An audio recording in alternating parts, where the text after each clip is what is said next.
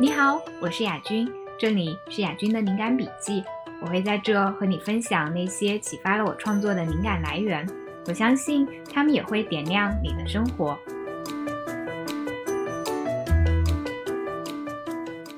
大家好，我是雅君，呃，又来到了这一期的雅君的灵感电台。这期我邀请到了。呃，好长时间没见的一个朋友叫高丽清风，我和他见上次见面大概应该是七八年前，当时我还在做记者，我去采访他，他当时的，嗯，他当时是在做呃一个站托的行动小组，嗯，然后他现在的职业身份是一个做教人教人如何站托站托咨询师，对吧？嗯，就是俗称战胜拖延症的一个，啊，我是高地清风。嗯，我是从北师大博士退学之后呢，就做了一个，呃，算是国内第一个帮人系统的处理拖延症问题的呃工作室，呃，所以我的工作俗称拖延症咨询师，学名呢叫做拖延问题干预。就我们现在说站拖的时候，就是经常大家的一个障碍就是会，比如说拿起手机或者想点开微博就。就半天时间就过去了，感觉好像自己被下了降头一样。那嗯，怎么解决这种问题呢？嗯，其实，在这方面呢，我们现在有一种新的观点，把嗯玩手机乃至于其他的很多常见的拖延的行为看作是一种成瘾。嗯，呃，如果有一种行为是一种我们会频繁的去做它，但是它本身没有意义。但是又充满了吸引力，令人愉悦，以至于我们一次一次去做它，停不下来。嗯，呃，这种事情我们是可以把它看作是一种软成瘾的。嗯，那除了玩手机，可能还会有吃零食，嗯，就是过度吃零食。嗯，嗯，还会有嗯抽烟啊等等，酗酒之类的。嗯嗯，那这一类的问题，我目前来说最看好的一个干预流派。嗯，是来自于耶鲁大学医学院原先的做的一个项目，叫做正念戒烟。嗯，很有意思的是，呃，很多的戒烟的课程、戒烟的培训班会让人逐渐去学着怎么样不抽烟。嗯，但是他呢不这样，他一开始是说你先按照你原先的那种节奏来抽，但是只是有一点不同。你带着正念的态度去抽，具体来说就是带着一个好奇而真诚的态度，慢慢的观察你在抽烟的时候，实际进入你口腔当中的、你肺脏当中的那种感受是什么样的？嗯，比如说这个烟是什么样的味道？嗯，之类的。嗯，呃，逐渐的观察，非常仔细的，带着好奇而不是要求自己的态度去做这件事，结果就。有一个意外的事情发生了，很多人在反映说，用这种方式去抽了一段时间烟之后，这个香烟逐渐不再那么有吸引力了。嗯，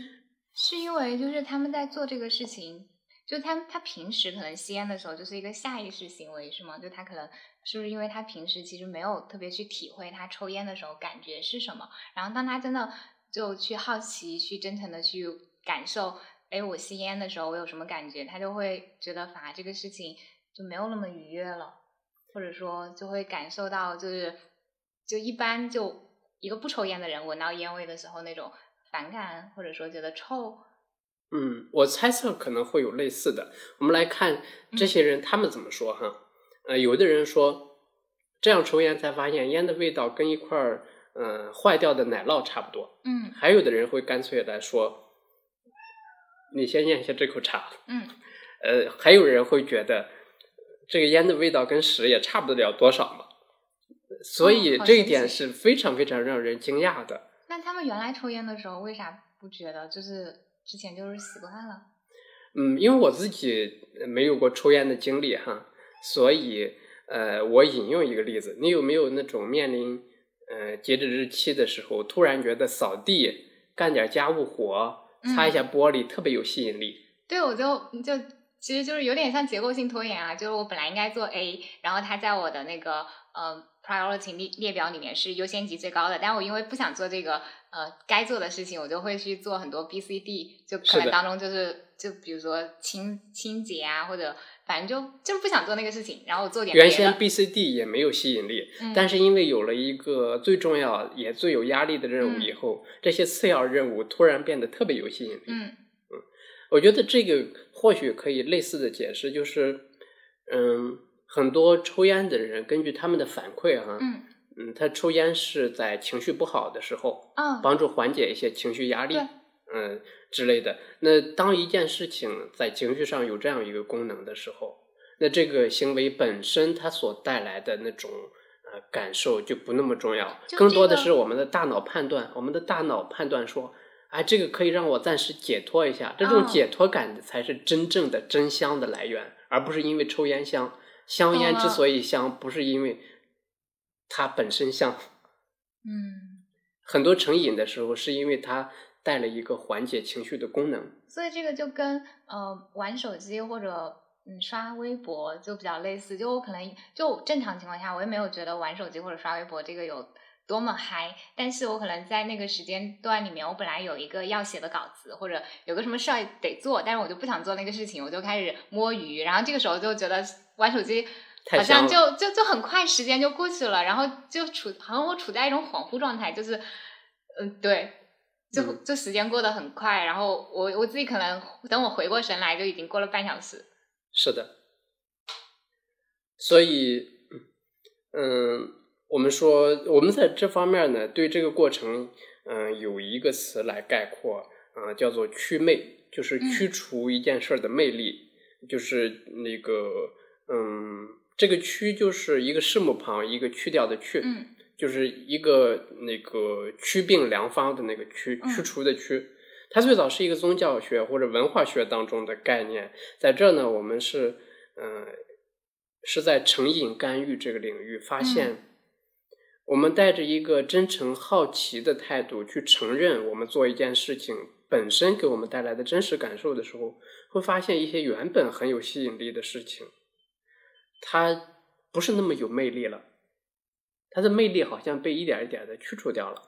这就可以成为一种，嗯、不错的减少成瘾的方式。嗯，那具体的做法就是真诚，然后带有好奇去感受做这个事情的时候自己在在想什么，然后体会到了什么吗？呃，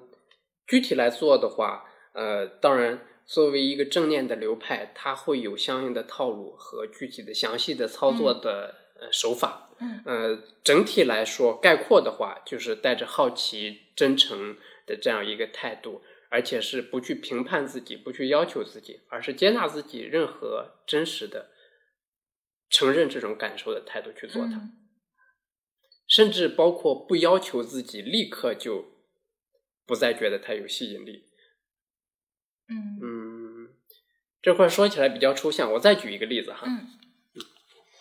因为有一个我的学员，他听说这个之后，嗯、就满怀期待的让我帮他戒吃零食的瘾，哦因为他觉得他平时吃零食太多了，使得他发胖。那有一次我就这个在一对一的辅导当中，让他一片一片的吃零食，他吃的是墨西哥玉米片。哦，就可能他本来吃一片零食就一秒钟，你让他慢慢吃慢慢吃一片零食，让他延长吃的时间去体味吗？嗯，零点一倍速，哦，差不多。那发生了什么呢？其实他那个时候恰好很饿，嗯所以并没有出现他吃了几片之后觉得零食不好吃的。嗯，相反，对越吃越开心是吗？他一开始反而是觉得，哎，我觉得这个零食有点油腻味儿，哦不如我最想吃的饭菜。哦但是让他吃一片之后，他到了嘴里边，立刻觉得真香。哦然后，因为嗅觉给他带来的感受和味觉是不一样的，嗯那并且他吃了一片觉得真香，吃了一片第二片觉得更香，嗯吃了第三片觉得哇，这是美丽的碳水化合物。虽然 虽然碳水化合物他知道可能会增加热量，是吧？对，但是给他一感一个感觉是这这是一种美丽的感觉。嗯嗯，听起来好像他并没有，他听起来来不是一嗯个对，很成功的戒瘾的嗯案例哈。但是我们通过这一次练习，他吃了七片，发现什么呢？嗯在缓解他的情绪方面，嗯他只需要吃六七片的零食，墨西哥玉米片，嗯就足以让他的情绪回到变好。正常。嗯、，对，但是平时他都是一把一把的塞墨西哥玉米片往嘴里。哦哦，我吃薯片，我吃薯片或者就吃有的零食会出现这种状态，就是我把它一罐打开了，然后我可嗯能本来就是想尝一片，然后到后面就可能第一片是我有意识的举动，到后面就开始变成一个自动化行为，就好像我我脑子放空，然后就一片接一片的吃。对，所以，呃，我们这个正念戒除成瘾，不一定是你把原先觉得嗯有吸引力的事情变得没有吸引力，还有一种方式是你问自己一个问题：我最少只需要吃几片儿玉米片，就可以达到治疗情绪的效果。嗯，就是就这个行为你可以继续去做，但你可能不再是之前那种无意识的很多对很自动的而是变成了一个可控的，然后有限度的行为。对，而且他发现他这次只吃了六七片，嗯既没有因为吃很多带来的罪恶感，嗯，我有时候为了这种罪恶嗯感，就会为了忘记这个罪恶感，然后继续去做更多这个事情，然后对沉溺在里面。对，同时他只是仅仅是从六七片嗯零食里边所得到的愉悦感，已经远远多于了以前他大把大把往口里边塞。嗯呃，所以至少这也是一个省钱的方法。嗯，哎，那你刚刚也提到正念嘛，就是呃，你现在是在学正念对吧？嗯哎，那就是对于一个就之前可能没有接触过正念，也不知道正念是啥的一个这样一个人，你会怎么跟他告诉他什么是正念？嗯，我会更倾向于用一些比喻吧。嗯，比如说我会先跟他说，正念像是一台显微镜。嗯呃，因为我们的精神世界里边有很多很多复杂的过程，我们知道如果没有显微镜，我们的医学就不可能进步。嗯最近就是没有显微镜是不可能有现代医学的。嗯嗯呃，正念是把我们的心理和这个行为上的很多很多的现象放到嗯显微镜下，能够看得更清楚。嗯它是一个帮我们更好的觉察的东西。呃，这是一个点。另外一个，我有时候会把它比作是在路口上的一个暂停键或者是一个刹车，因为我们面临很多十字路口，嗯、这个或者是丁字路口，就面临向向左走还是向右走的问题。嗯向左走呢，我们就这个打开手机，然后就没有然后了。嗯向右走呢，我们就可能会继续我们的工作、我们的学习、我们的有意义的行动。嗯，那这两个关口往往也对应了拖延不拖延，嗯因为拖延往往就是向左转，嗯，有意义的行动往往就是向右转。嗯那从行动的这个角度，呃，正念可以让人在路口这个位置及时按下一下暂停键，就停下来想一想，再对，来观察一下，对，甚至都超越了想一想，他把想一想的这个内容看作一个观察的对象，嗯，就他也会思考自己思考这件事情本身是吗？就有点像他不是思考自己思考，他在观察自己思考，哦让自己意识到我刚才进行了这一连这一连串思考，并且看到这一连串的思考会把我会把我带往哪个方向，这个方向是不是最有意义的一个方向？但这个其实对于一个人他的那个清醒觉察能力要求很高哎，就是因为有的时候，比如说我觉得比较累或者比较困，我我就脑子处可能那个时候就没有那个呃能量让自己嗯就去想我在做的事情是什么，然后就好像就会进入到一个自动驾驶模式。对，呃，你刚才所所说的非常非常的呃正确，就是说，人在特别累的时候、疲倦的时候，或者是情绪不好的时候，呃，前额叶会下线。前额叶就是负责理性思考的部分，这就是为什么很多时候凭借意志力，嗯所谓的凭借意志力。嗯，是靠不住的，是因为我们处在现代生活当中，有无数的可以让我们疲倦透支的场景。嗯，对，我们有太多的机会让自己疲倦到崩溃，感觉身体被掏空。所以在这种时候，实际上我们原先习惯依赖的那个用思考的方式来做选择的那种，嗯是呃就下线了的。嗯那个模块就是俗称智商不在线。嗯但是正念呢，它不是依赖于智商的，不是依赖于思考判断的。相反呢，有的时候思考判断可能还会把我们引向一些，嗯，头脑自以为很有道理，但不一定对我们有帮助的一些一些选择吧。那那正念依靠的是什么呢？就我你，因为我之前以为正念是它要求你处在一个很清醒的状态下，然后去观察、去思考。但你刚才说，其实就感觉好像你处在一个比较疲倦的状态，好像也可以用正念。嗯，有的时候处在疲倦的状态下，使用正念和不使用正念，恰恰才是最反映正念效果的。嗯嗯，我举一个例子，嗯，不知道大家有没有这样的经历哈？包括亚军有没有这样的经历？在晚上临睡之前玩手机玩到很晚很晚，玩到困了，嗯，才想起来要睡觉。嗯，这时候想起来自己还没有洗漱，没有卸妆，没有刷牙，嗯这时候就面临一个内心斗争，就是我是直接去睡觉呢，还是先完成这一系列的睡前的工作？这时候如果使用大脑，嗯十次里边可能有七八次，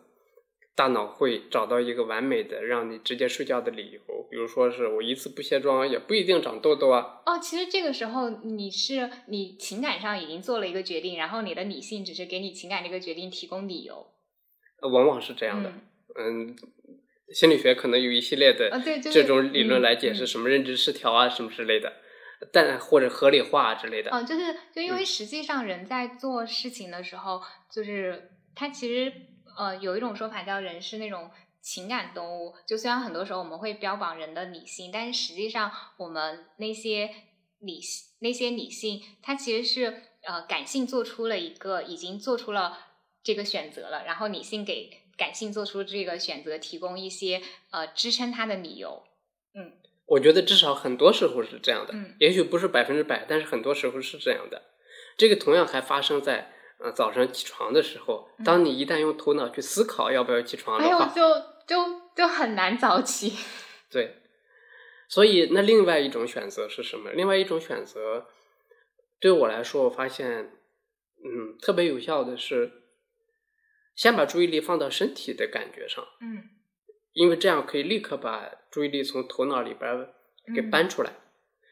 然后就观察此时此刻身体有什么感觉，再看到刚才我有什么样的想法，所有所有这些掠过的想法，以及我有什么样的情绪，看到他们之后，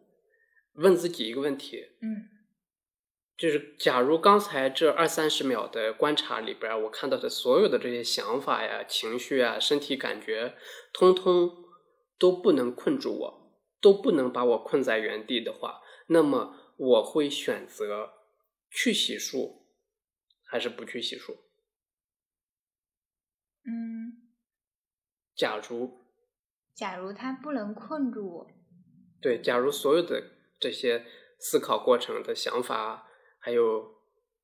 情绪啊、身体感觉，此时此刻的所有的这些体验到的东西，都不能把我困在原地的话，那么我会选择去洗漱还是不去洗漱？嗯，但这个地方其实我会有困惑啊，就是呃，就我之前看李松蔚老师写一篇文章，它里面也有提到，就是呃，你你当下的那个感觉，它不一定，就你不一定要跟随你当下的感觉去做事，就是它里嗯，应该是他写的吧，就它里面好像是说他去参加一个呃，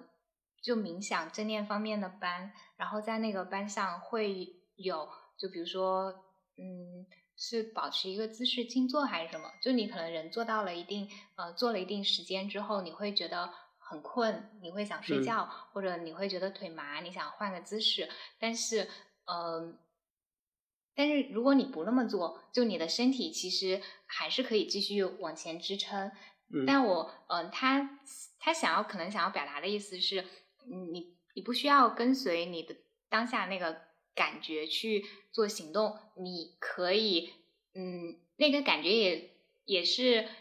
嗯，怎么说？它好像是一个你可以破除的一个想象，你可以呃，之后你做了行动之后，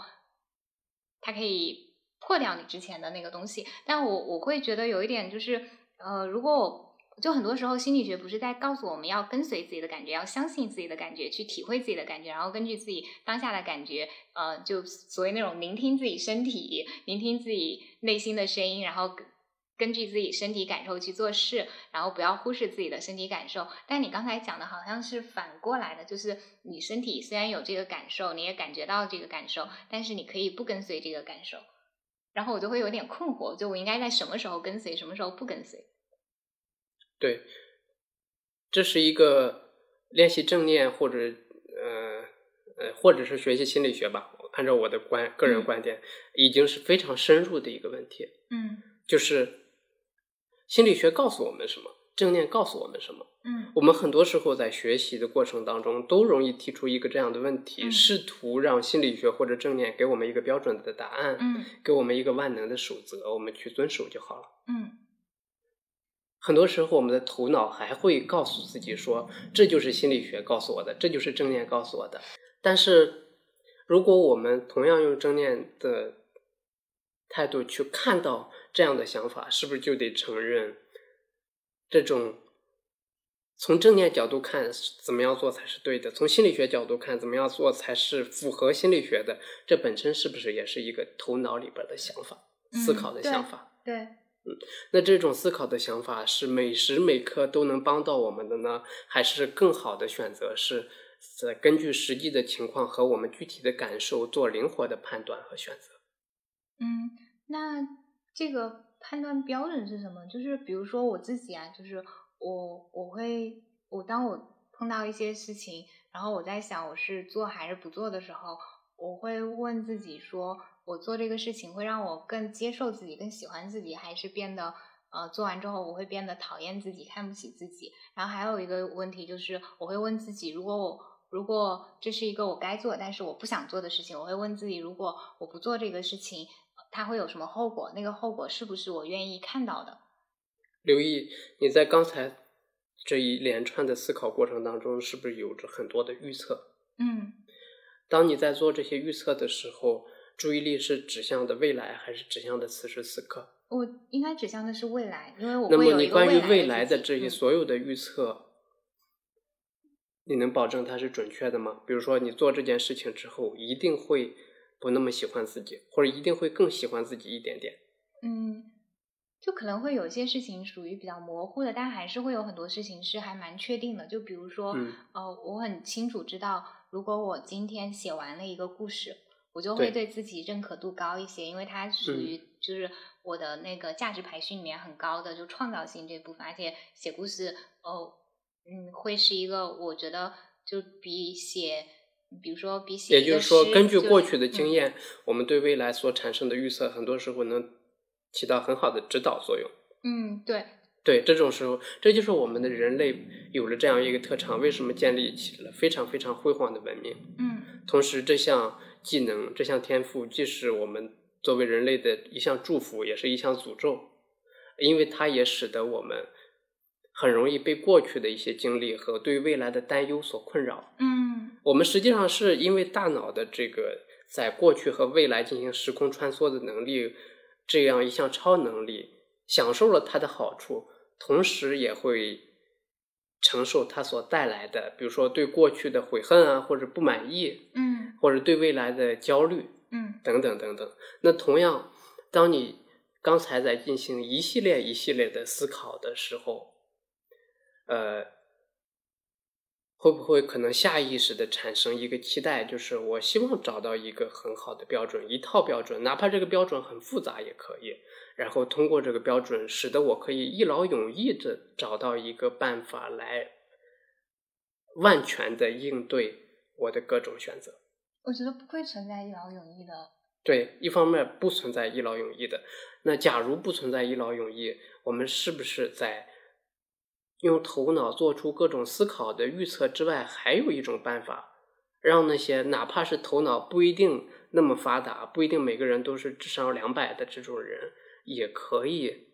安顿自己的身心，能够坦然的面对这些东西。这其实就是。嗯，我认为我从正念当中学到的一个很重要的点，就是给自己一个空间。嗯在这个空间里边，它不是说我必须达到哪个标准，我就是对的；没有达到那条标准线，我就是错的。嗯，它不存在这样一个非黑即白的划线。嗯相反的，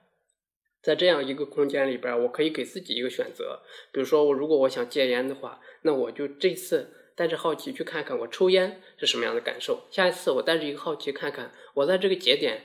去不抽烟是一个什么样的感受。经过对比之后，可能很多人反而发现了不抽烟并没有像预测的那么糟糕。而嗯抽烟的也并没有我们原先大脑以为的，一抽烟就立刻很嗨、很高兴。相反，烟的味道没有那么好。就是这一种态正念的态度，反而是更加信任自己的。他信任我们的从真实的反馈当中所获得学习的能力。嗯，就变成了一个从之前一个，如果一个人想要戒烟，但他用正念的方式去做了之后，就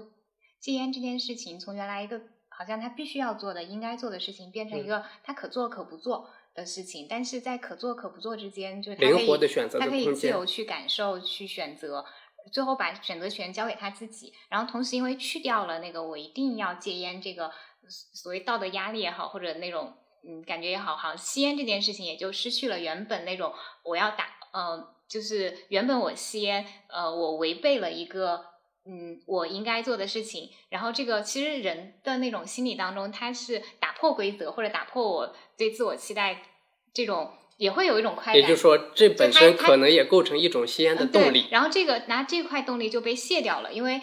嗯，我现在告我现在告诉你，或者你自己告诉你自己，你就是可以吸烟啊。然后，那你现在一个允许的状态下，你吸烟，你就不会有那种打破禁忌的快乐。嗯，所以这块的力就被卸掉了。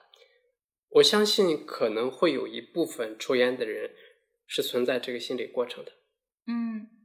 哎，那我们说回来，就是就讲到呃正念，刚才讲了正念戒烟。那如果呃，就你刚刚也介绍了什么是正，就是呃什么是正念，然后你是用嗯比喻的方式介绍嘛？那如果就比进入到比较具体操作的层面，就是正念应该怎么做呢？嗯，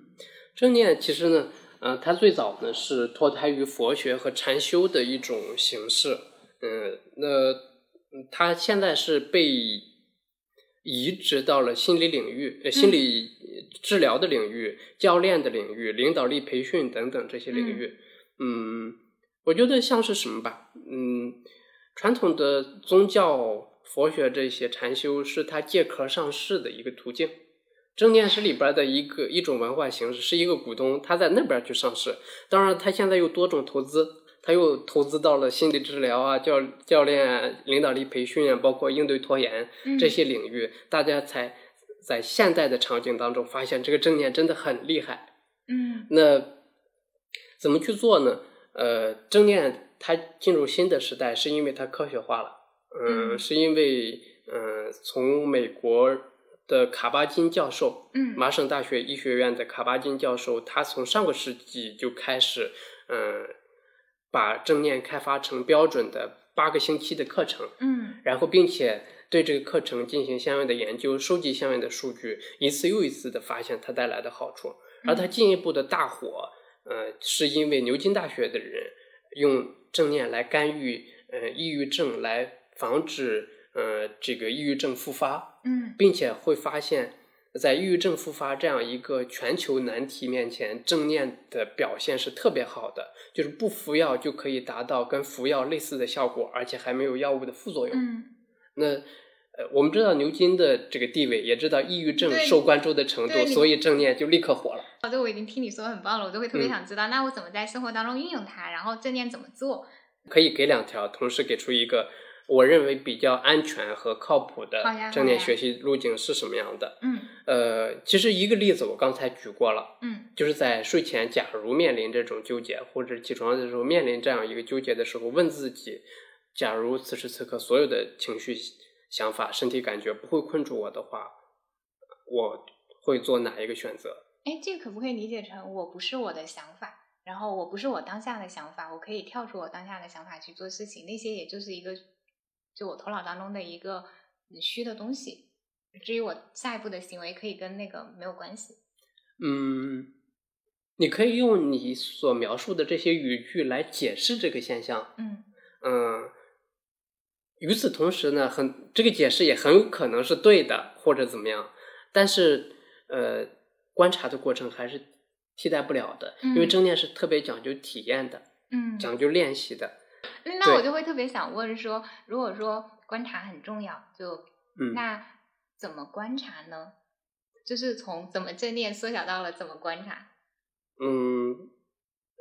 正念，当代正念，呃，按照卡巴金教授的定义呢，有三个要素。嗯嗯，就是它的正念的定义，就是用一种不带评判的态度，嗯呃，去如实的观察此时此刻的身心的现象。嗯嗯，所以在这个地方有三个要素，第一个是呃不加评判，不加评判，啊，这点就很难做到。第二个是觉察，嗯。第三个是此时此刻或者叫嗯。当下。在这方面呢，嗯，要展开学习的话，我个人认为，嗯。呃，要么是可以看一些，呃，比较，我觉得比较科学化的流派的正念的书籍，呃，但是书看书籍仍然仍然只是一个，呃，相对的，我觉得怎么说呢？嗯，一般来说，正念不太推荐看书。嗯因为阅读本身是大脑的一个思考行为，嗯而正念是要跳出思考来看思考的。嗯，但是有一本书，我觉得例外，是因为这个书确实写得好，并且它也很跟生活贴近，叫《幸福的陷阱》。哦，我回头找来看一下。对，嗯呃，这个书里边的正念是我很欣赏的一个流派，嗯、叫接纳承诺疗法。呃我为什么特别欣赏它？ACT 是吗？对，嗯、叫 ACT，实际上是因为这个流派是一个更加生活化、更加指向行动的，它不是嗯为了正念而正念，嗯、相反，它可以非常非常紧密的结合在我们生活当中做的每一件事情当中，嗯嗯，然后，嗯，当然，我认为更好的方式是，呃，参加正念的八周课，因为目前所有的实证的研究、研究文献的支持都是根据八个星期的标准课程来做的。不要选那种，嗯，正念认知疗法或者正念减压这两个流派的合格的师资。哎，那你刚才说的这两个流派，就是为什么你会比较推荐它？呃，研究支持最多，paper 发的最多，哦，就是文献最多。嗯，因为数据是不会说谎的。嗯，对。好的。另外还有就是入门级的网课也可以尝试，嗯嗯，但是入门级的网课可以作为一个兴趣爱好，它作用嗯会比较浅，嗯，但是如果是比较科学的这种流派的话，它也是安全的，只不过对它期待效果期待别太高。嗯我我个人觉得寺庙禅修，嗯、有有啊，这个是我特别想问的。可以尝试，呃，但是，嗯，量力而行。我个人觉得有一些寺庙禅修，它宗教化的色彩还太浓啊、包括他说话有点太用力，就说，比如比如说你们要你觉得时回去时时刻刻的练习啊，然后如果你不练习，可能就会堕入畜生道啊、什么啊，之类的。听起来有点恐吓。哎，你你有上过寺庙的禅修课吗？呃，我是一直没有去上过这个禅修的。我身边有朋友，有一个妹子，她去那个地方，她说真的，嗯，改就对她有很大的改变。她参加的那个呃寺庙的禅修，应该呃是哪个？我不说哪个寺啊，就就大概应该是十天还是十五天的一个呃你不说话，然后止语修呃，然后你在那个地方会嗯打坐，会盘腿，然后她说嗯，她上完这个课之后，给她的一个变化，她原来不太会感知，就是到自己身体的那种细微感受。他他在那个课结束结束了之后，反正可能在课程当中啊，他就开始能够感知到，就是比如说呼吸，比如说身体。嗯，肌肤的触感，好像让他觉得他的感官世界被打开了，而且更神奇的是，他会觉得他好像跟呃天地万物，就是和嗯有有有更直接的连接。我当然相信他，呃，没有必要对嗯说谎，这是他的一个真实感受。另一方面，我后来也有看到一个论文，就是心理学方面，他是说，就是好像说冥想，还是说就是就这种，包括呃你在宗教里面这种呃打坐啊、修行啊，就是这个嗯。就是冥想嘛，在冥想这个概念，长时间它会改变你的大脑的结构，就是会出现你自我意识的一定程度上的消融，消融会让你觉得好像嗯跟世界万物有有了联系，会让你觉得呃我与世界是一体的。对，嗯，呃，因为人的自我感有对应的大脑当中的运作的网络回路，嗯，呃，叫做默认模式网络，英文就是 DMN 的这样一个网络。那 DMN 的网络，它是可以被一些途径呃轰击下线的，嗯，呃，而且途径有很多，比如说我们做一件事情特别投入进入的心流状态，嗯，DMN 下线了，我们通过深度的冥想或者禅修所进入，也有可能让它下线。我们从事一些极限运动，比如说攀岩，嗯，呃，有的时候是下线的。我个人认为，正念不只是。嗯，追求这种无我，或者说不只是追求这种体验，否则你为了追求体验而去什么，而想一次又一次的重复这种体验，这本身变成了一种上瘾。对，所以呢，呃，就是在正念当中有一句话叫做“没有开悟的人，只有开悟的时刻”。嗯，正念其实更重要的，比这个更底底层更丰厚的一个东西，就是一种接纳的态度，让我们。在出现这种体验的时候，不去排斥它，也不去渴求留住它；在没有出现这个体验的时候，也不去排斥这样一种嗯不狂喜的时刻，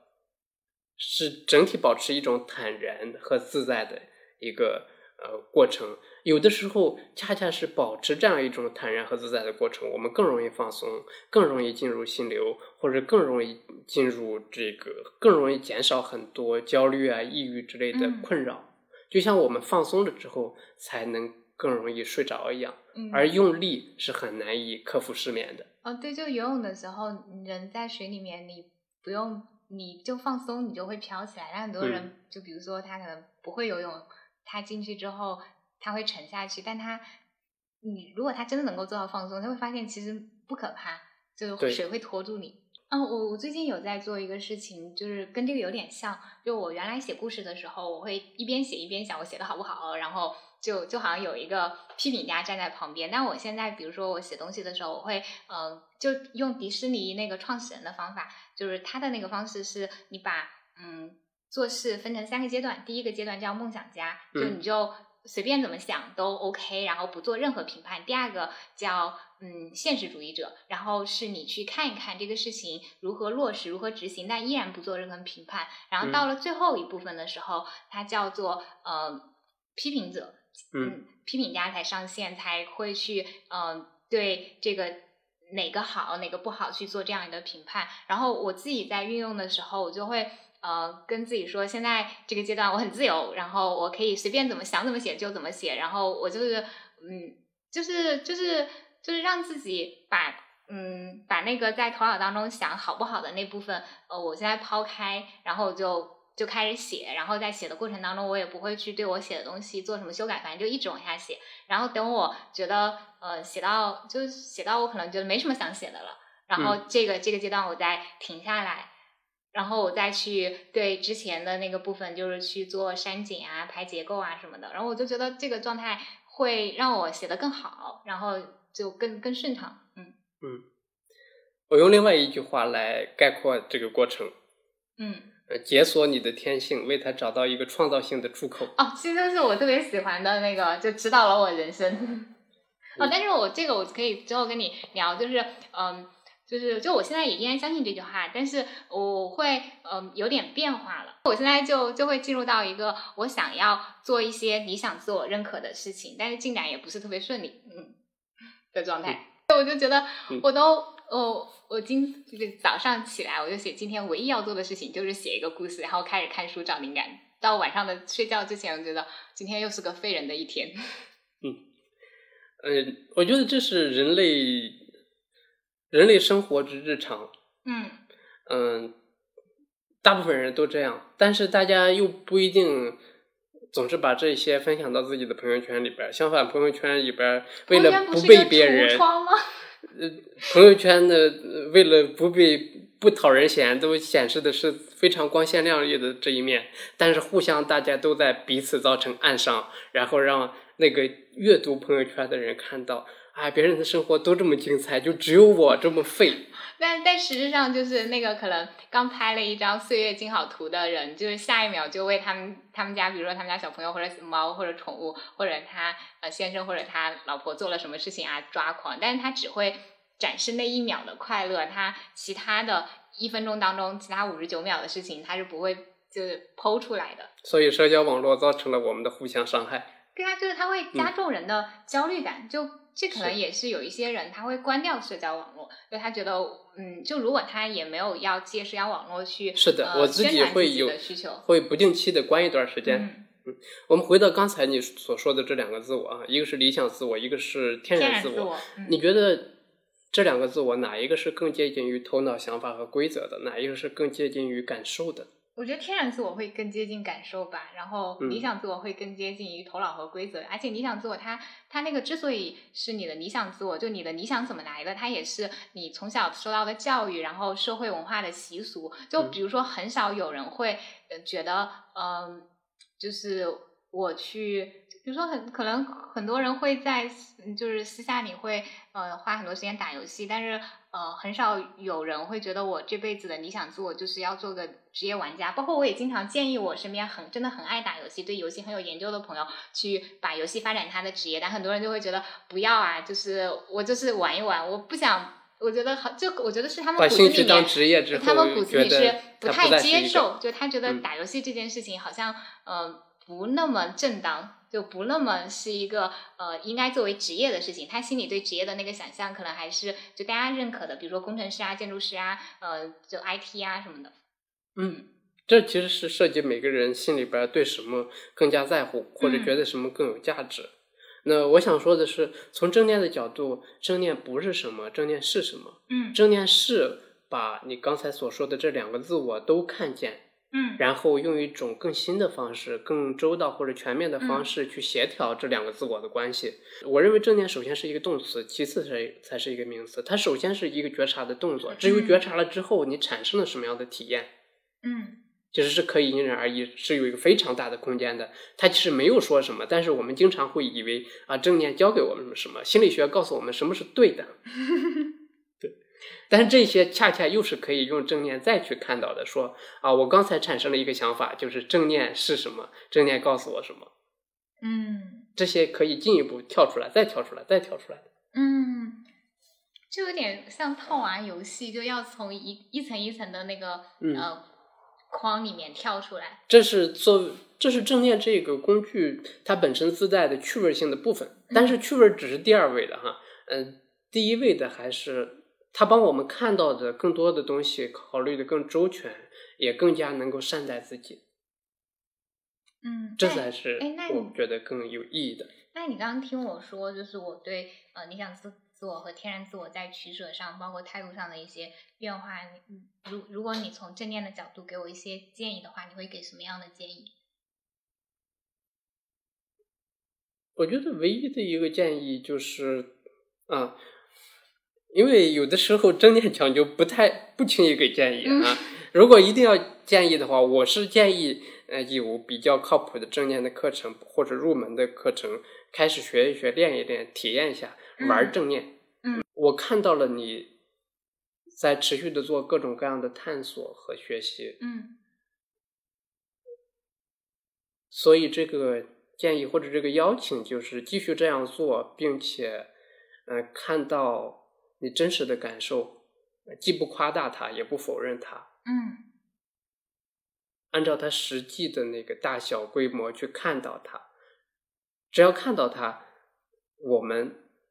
自己自然会从中学习，这就是学习。嗯，这个其实他，我会觉得就会要求一个人，或者说他需，嗯，就是他需要一个人对于，嗯，控制感在一定程度上的放弃。然后以及需要一个人，他会对自己比较有信心，就是他相信在没有约束、没有规则的情况下，我也能够嗯遵循本心，做出正确的事情。但很多人就会觉得，就有点像那个，嗯，很多人他说，嗯，你让我自我接纳，可是如果我自我接纳，是不是就等于我，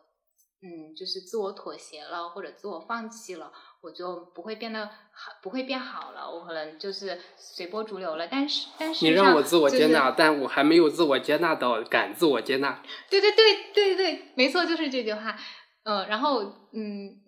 对，就是就会是本质上可能就就你说的安全感。嗯，那我对自己的安全感，对世界的安全感。举一个例子，嗯，我认识的。呃，整理课老师经常会给出这样一个建议。嗯，他说：“你觉得你整理你的家、整理你电脑、整理你的手机花很长时间整理不完，你可以先从整理你的钱包开始。当然前几年我们用钱包还比较多，因为整理钱包这个事儿比较小。嗯，你可以从一一个点开始。同样，自我接纳可以从眼前的一件小事开始。自我接纳还有对自己的信心，这些呢，都是一种。”可以是一种习惯，是一种行为选择。我们选择在这一件小事情上用自我接纳的方式来做它，而不是用自我怀疑或者说听从头脑教条的方式来做它。可以给一个你自己的例子吗？就在你，比如说刚开始接触到这这这一切，然后你觉得我要从一个小的事情上练习自我接纳，你当时做的是什么呢？我想，我首先想到的一个例子，其实是我持续持续的进行了不自不自我接纳的这样一种练习正念的方式之后，最后撞到了南墙，突然意识到了我还可以有另外一种方式。呃，因为我在练习正念的过程当中，你为什么说持续持续的不自我接纳的过程中？我在练习正念的。呃，过程当中一度是对自己抱有一个很高的期待，因为我很早就觉得正念是非常有意义的，而这些，呃，我的判断是基于大量的文献，嗯嗯，就是科学用无可辩驳的证据让我充分认识这一点。知识层面我已经完全相信了，对，完全相信了，所以我特别想把正念学好、练好，然后教更多的人。这时候我下意识的想到了，我未来的身份角色之一是。一名正念老师，嗯，那我所期待的是以后我要代课，那所以我这个正念练习，身体扫描要练好，正念静坐要练好，正念瑜伽要练好，正念运动还有那个各种正念饮食都要练好。但是实际上，不同的人对于不同的正念形式，有的天然就是萌点很低，很容易萌上，嗯，有的人就是萌点很高，很一直练很久都没有感觉。实际上，我提的这样一个。头脑轻易的给出了这样一个要求和规则，但这个要求一点也不低。嗯，但我自己以为这不就是作为一个正念老师基本的吗？嗯，然后，那我持续用这样一个不那么自我接纳和不那么正念的态度来要求自己来练习正念，在前期它起到的一个作用是什么呢？是让我练习的非常起劲。但是，嗯，进行了。一年半左右的时候，我会发现我在练习正念的过程当中，经常出现懈怠，而且练习当中睡着的这种时候越来越多。为什么会睡着？你是在那个时间里一方面是思考它、想它，就算是冥想吗？一方面是那一个阶段，我本身就弄得自己很疲惫。嗯。另外一方面就是我下意识的在展开练习的时候，我事后来看啊，觉得当时下意识的把练习正念当成了一个任务去做。而不是一个带着好奇心和探索的玩心去做的事情哦，那反而导致了我是用了一种封闭的态度去做开放性的练习，嗯，所以它就卡在了那个地方。直到你这么说，我会觉得人某一个时刻有两个模式，一种就是呃任务模式，一种是游戏模式。任务模式就是我要赶紧把这个事情都都做完，都做完，然后打完勾，然后在他在他对我的意义就在我做完的那一刻就终结了。因为我要去做下一个了，还有一种，还有一种就是可能就是游戏模式，或者说我我每我就是在玩，然后至于我玩出什么东西，这个嗯，这个它不是我强强求的或者我要求的，因为在这个过程当中我就是在玩，我已经你所说的那个第一种模式，实际上在牛津的那个预防。抑郁症复发的那个课程当中有专门的名字，叫做 Doing Mode，呃，中文翻译成行动模式。当然，我认为这个翻译不准确，相反还会造成很多误解。呃，我一般会把这个 Doing Mode 翻译成劳作模式，嗯就操劳，嗯、那个操作工作的那样一个嗯劳作模式。那个特点就是什么呢？它就界定为一个不同的结果才是对的，才是一个我们要追求的目标。它界定一个目标，目标是在我们现在的位置之外的。嗯我们定了目标，我们就往那儿走，嗯然后就去追求它。嗯所以有的时候我也觉得它可以叫做追求模式，嗯是一种外求的状态。嗯其实是我们头脑划了一条线，认为达到了这条线以上就是对的，没有达到就是错的。嗯就像评判，评判的判这个汉字是什么偏旁部首？是一个利刀旁，嗯，是吗？对，利刀旁就像评判就是一把刀嘛，它就是划了一条线，一刀切开，这边是对的，那边是错的，黑白。嗯那这种 doing mode 也是这样。那另外一种呢，叫 being mode，呃，一般翻译哦为存在模式、或者此时此刻此生。对。那我把它理解为是一种，呃，如果我翻译的话，可能叫做安在模式或者叫什么模式。总之呢，它是它只是存在那儿，是一种非常天然的状态。当然了，除了呃安在安顿在这个地方之外呢，呃，正念当中的这个 being mode 还有一些其他要素，比如说保持觉察，嗯既在这保持放松，同时又保持觉知，嗯是一种比较清醒、有觉知的状态。嗯呃，注意这一点又很有意思，就是有多清醒才是清醒。嗯我没有完美的清醒，是不是就不够这样？那当追求完美的清醒的时候，人又陷入了这个 doing mode。嗯所以这些地方通过语言是很难以，通过语言和规则是很难以去描述的。嗯，都是在漫长的练习当中经历一次又一次撞南墙的经历，才体会到的。哎，那你刚刚说那个你撞了南墙之后呢？撞了南墙之后，我突然意识到，我为什么不能给自己一个更大的空间呢？没有空间，怎么有怎么样容放玩心？嗯，所谓的玩心，其实就是先不给自己预设一个对错和结果，而是允许自己在这片空间里边儿进行探索，不去人为的划分对错，嗯。并且看到对错是头脑里边儿人为指定的一些标签，嗯。暂时先不要那些标签，就像你写东西一样，嗯。先给自己一个空间，然后我发现啊，我为什么不能先从自己玩的好的那些正念，呃，开始玩起，让自己更多的练习呢？嗯然后我就不去自己要求，不去不再去要求自己什么平衡全面的推进，积极稳妥、平衡全面的推进这个 正念练习 KPI 要，求是。现在 KPI 不是都逐渐在被 OKR 所代替吗？嗯是，嗯嗯所以其实这是一个很很深的体会，给自己空间，嗯让自己的玩心得以恢复。嗯。哎，那在这部分，我在正念这个部分，我在追一个小问题啊，就正念经常和冥想这个词一起出现，比如说正念冥想，那呃，其实那在你看来，正念和冥想它们是一回事儿吗？呃，我觉得首先呢，正念和冥想这两个词本身都是语言标签哈。嗯嗯，语言标签是一定会带来呃误解的。那从我们的语境来看，我觉得远一些的语境可以把正念当做冥想的一种，嗯俗称正念冥想。嗯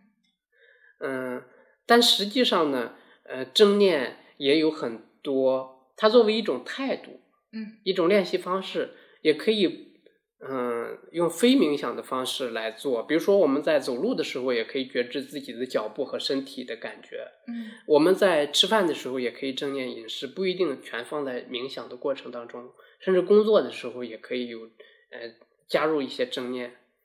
嗯，所以呢，正念是一种态度，呃，跟正念结合的比较紧的那个冥想，然后可以叫做正念冥想，它是有一个交集的。但同时，冥想当中也有很多是正念成分比较少的，或者说是不那么正念的，嗯，非正念冥想。实际上，非正念冥想的，嗯，有一些我根据相应的研究结果，风险可能会高一些吧。啥叫非正念冥想啊？嗯，其实正念就是特别严格的正念，一般不太建议在这个冥想过程当中加入太多想象的部分，因为正念你还记得几个要素吗？就是如其所示，就是嗯，就是不加评判，而是按照它本来的样子看到它。嗯，那想象其实就是一种人为掺杂的部分。嗯，但是有有一部分正念练习可以用想象作为一个辅助，但是整体来说，比较纯正的正念对于想象的加入是比较谨慎的。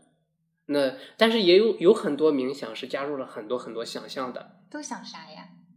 就是老师告诉嗯，比如说有多少个脉轮啊什么之类的，这些加入的额外加入的部分，往往会跟某一种文化载体或者跟宗教有关。嗯呃不一定每个人都能接受。嗯，所以嗯，有的时候从这个角度，我也会觉得正念像是水，冥想像是饮料。所有的饮料当中几乎都包含水，没有人喝嗯百分之百的酒精，百分之七十五的酒精就已经可以用来消毒了。嗯呃，但是呃，饮料为了各自的口味儿，又会加入一些其他的部分，想象的部嗯分或者别的部分，特色的部分。嗯那就是大家可以选择你喜欢喝红茶、绿茶或者是白开水都可以。嗯那我们至少我们比较安全的保证，就是说你喝白开水是有利于健康的。嗯，就是你不管你做什么事情，你都可以试一试，在做这个事情的过程当中，不加评判的，带着好奇的、真诚的态度去感受自己做这个事情的时候有什么样的体会，然后允许自己做，也允许自己不做。嗯嗯，或者允许自己换一种方式做，来好奇的看看它怎么样。对，然后我觉得这这块部分其实就会，嗯，其实会要求一个人他要去体验，就是比如说，呃，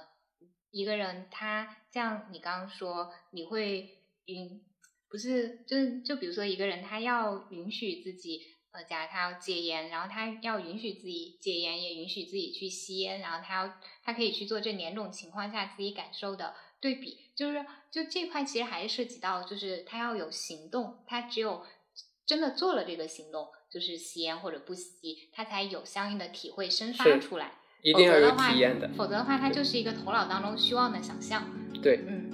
就也很难。就是我会觉得，嗯，就我我是一个文字工作者，就很长一段时间我都很迷恋文字，但是我渐渐觉得，嗯，文字这个东西，嗯嗯，就是就如果你花很多时间就是在呃思考，在在写在写东西，就所谓的你的那个想象的。嗯，想象的部分就好像就会变成一个，好像如果是一个人一个图像的话，就变成一个人，他头很大，但他四肢很小，就好像四肢萎缩的状态。就你需要去呃做事，然后嗯，在这个过程当中你有一些体会，这个才会是一个就是就所谓的呃既有呃野蛮体魄又有文明精神这样一个人，就你才会长得比较均衡。如如果你喜欢我的播客，也欢迎你关注我的公号“雅君的好用分享”，我会在那里和你分享好物、见识和审美，你会看到一个更多面的我。